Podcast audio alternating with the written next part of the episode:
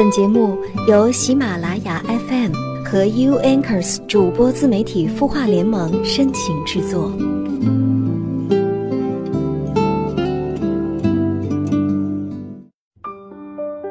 在春暖花开的夜晚，你在哪座城市呢？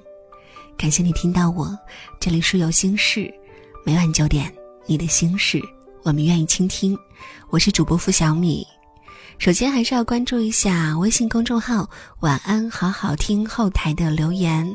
这儿有一位朋友啊，不愿意透露姓名。他说：“三年前呢，我曾经做过对不起丈夫的事情。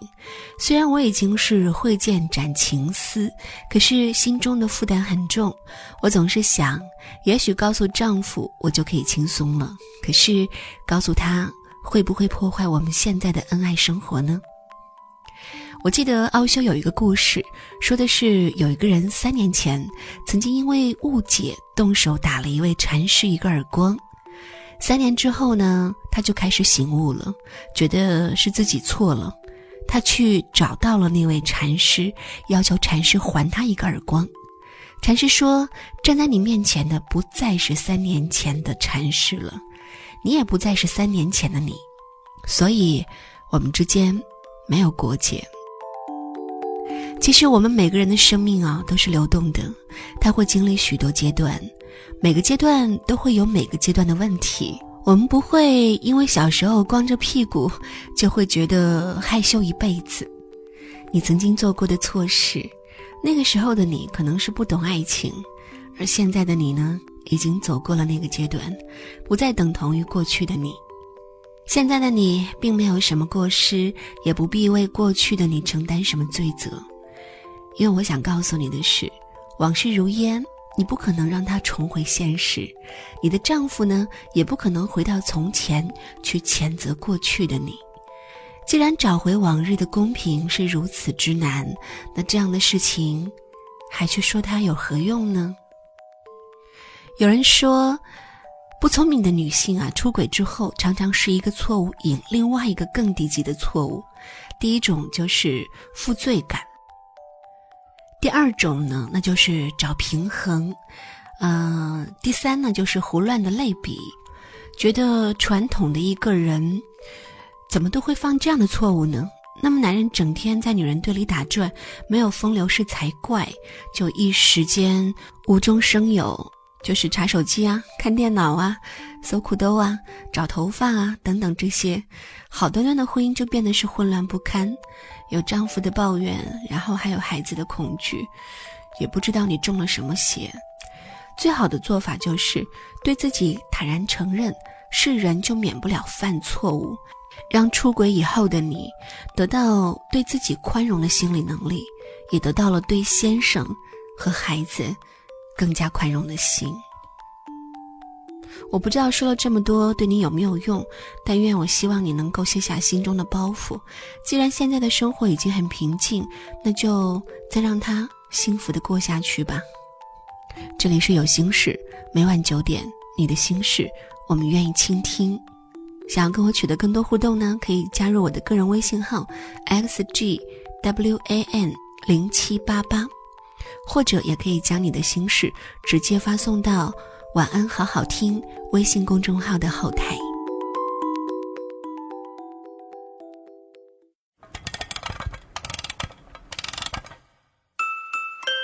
他的故事，你的心事，我们愿意倾听。欢迎添加微信公众号“晚安，好好听”，说出你的心事。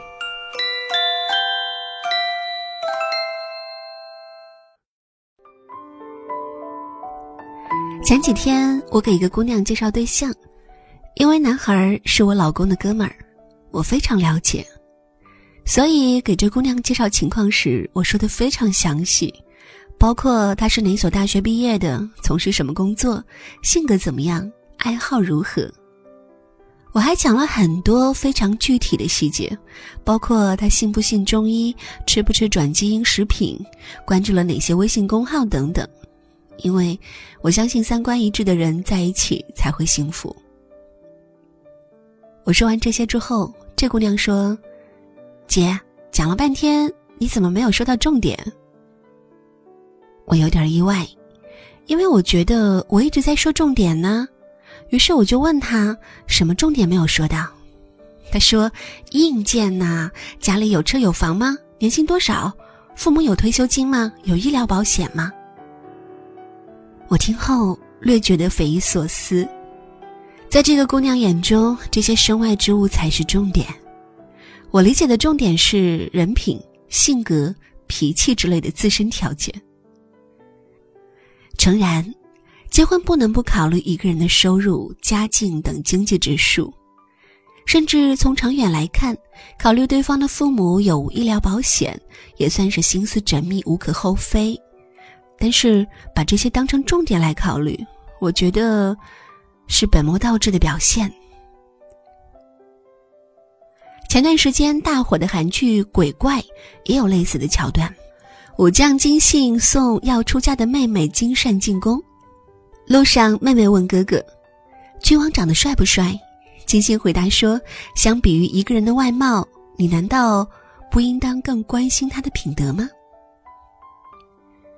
我听后心里怦然一震，在很久很久之前，在那个崇尚礼义性的时代，无论交友还是结亲，我们的确把一个人的品德及是否是君子放在首位来考虑，人品最重要，其他倒在其次。事实证明，金星的担忧不无道理。金善入宫后。不太幸福，甚至是最终惨死，就是因为君王王离品德不太好。王离听信逆臣谗言，认为金信要谋反，不但诛杀了金信全家，还眼睁睁看着自己的王后金善在御阶前被弓箭手射死。为什么有的人婚后依然甜甜蜜蜜，有的人却把日子过得是鸡飞狗跳呢？极有可能后者一开始关注的重点就是错误的，误以为车房、收入，甚至是权势之类的外在条件与幸福指数密不可分，从而忽略了对人品的考量。所以，想要夫妻恩爱、举案齐眉，才那么困难。今年春节，有人给堂妹介绍对象，叔叔婶婶先打听的是人品怎么样，言外之意，只要人品好，哪怕家里条件差一些也没有关系。不是叔叔家有钱不在乎对方家境，而是他们和金信将军一样，相信一个人的人品才是最重要的。人只要勤劳肯干，就算不会大富大贵。安贫乐道、相敬如宾，也未尝不是一种幸福。但是人品不好，却是一辈子的硬伤，即便锦衣玉食，也很难幸福。前几年老家就发生过这样的事情：邻居家一个姐姐长得特别美，性格也非常好，到了结婚的年龄，提亲的人踏破了门槛，其中也包括副镇长家的公子。邻居最后决定选副镇长家公子做女婿。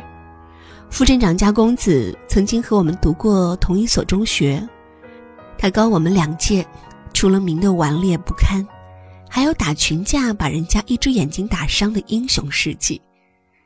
当时亲朋都觉得他人品不太好，劝邻居一定要三思。邻居却完全听不进去，觉得那不过是小孩子调皮，最终。这个姐姐还是嫁给了副镇长家，全镇上有头有脸的人都前去祝贺，婚礼非常风光，在我们那一块儿也算是嫁入豪门了。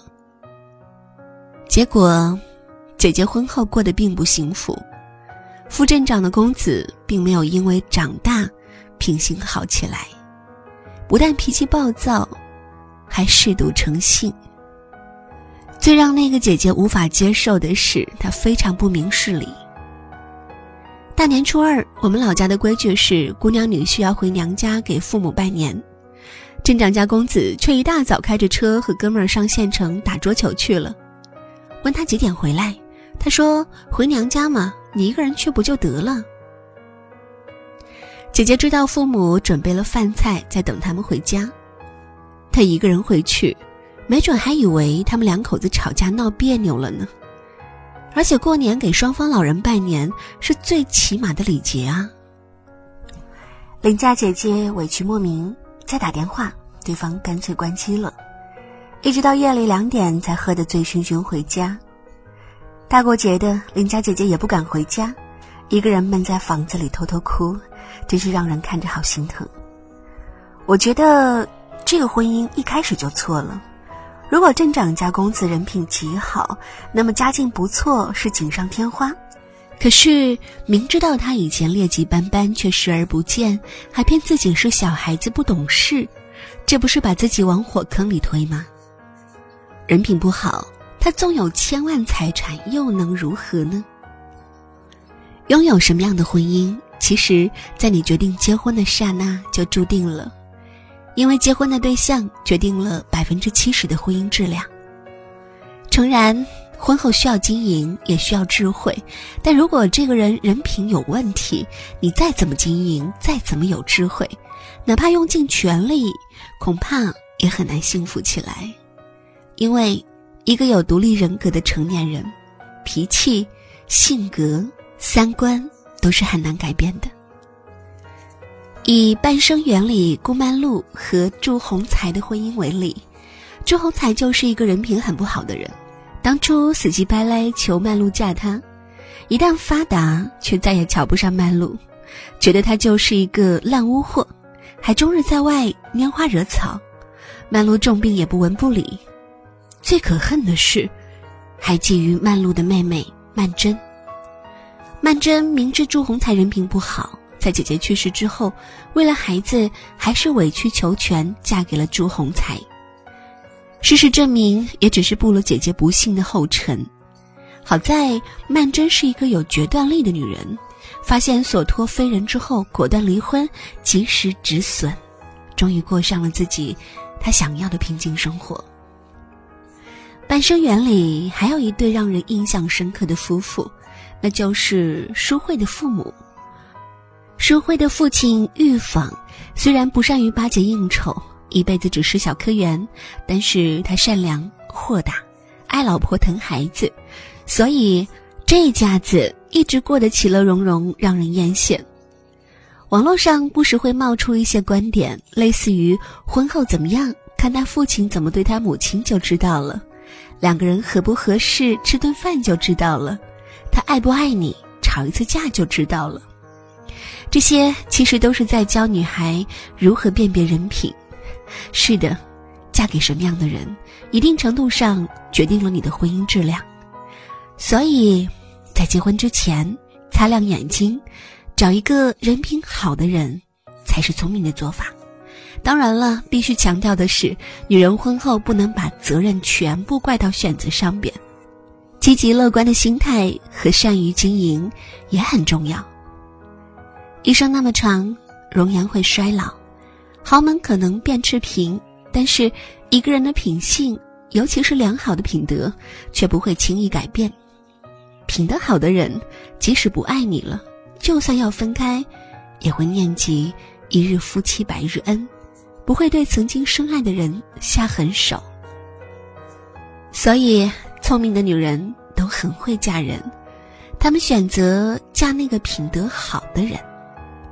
这篇文章很好，也送给所有正在收听节目的你。还是那句话，婚前睁大眼睛，婚后睁一只眼闭一只眼。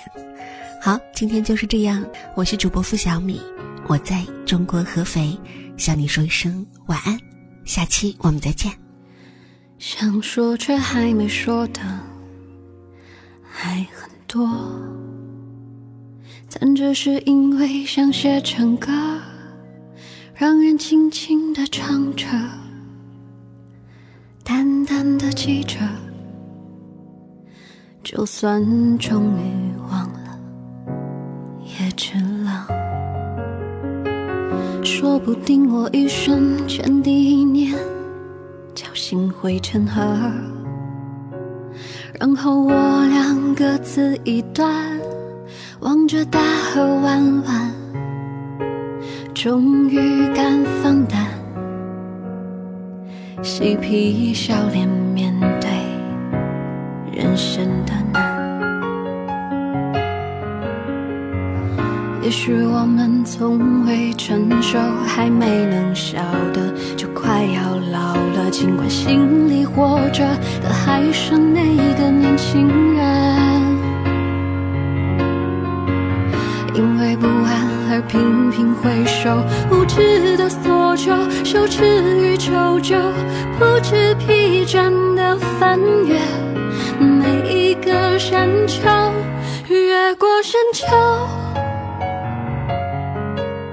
虽然已白了头，喋喋不休，时不我予的哀愁，还未如不朽，就把自己先搞丢。越过山丘，才发现无人等候，喋喋不休。再也换不回了温柔，为何记不得上一次是谁给的拥抱，在什么时候？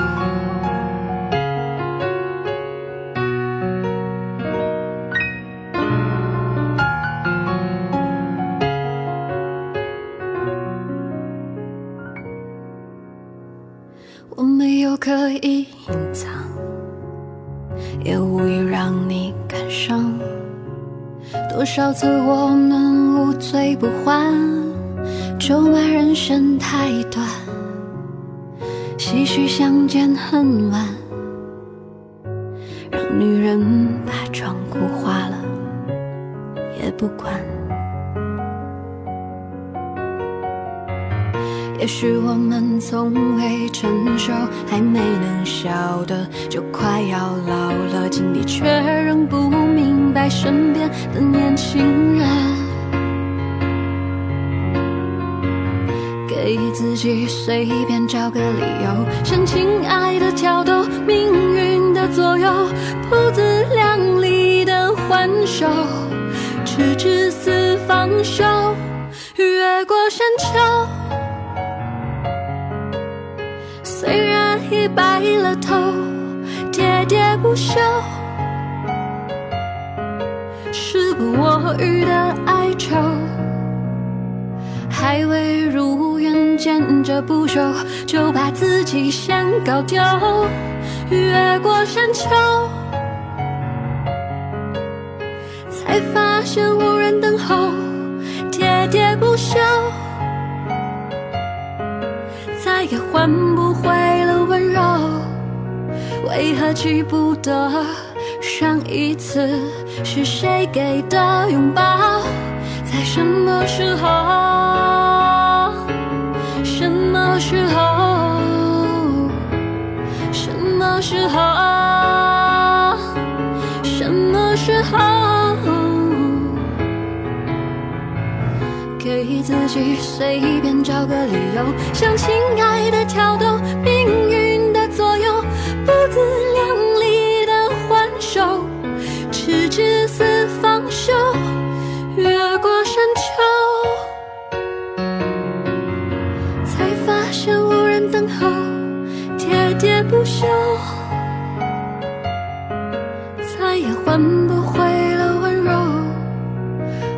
记不得上一次是谁给的拥抱？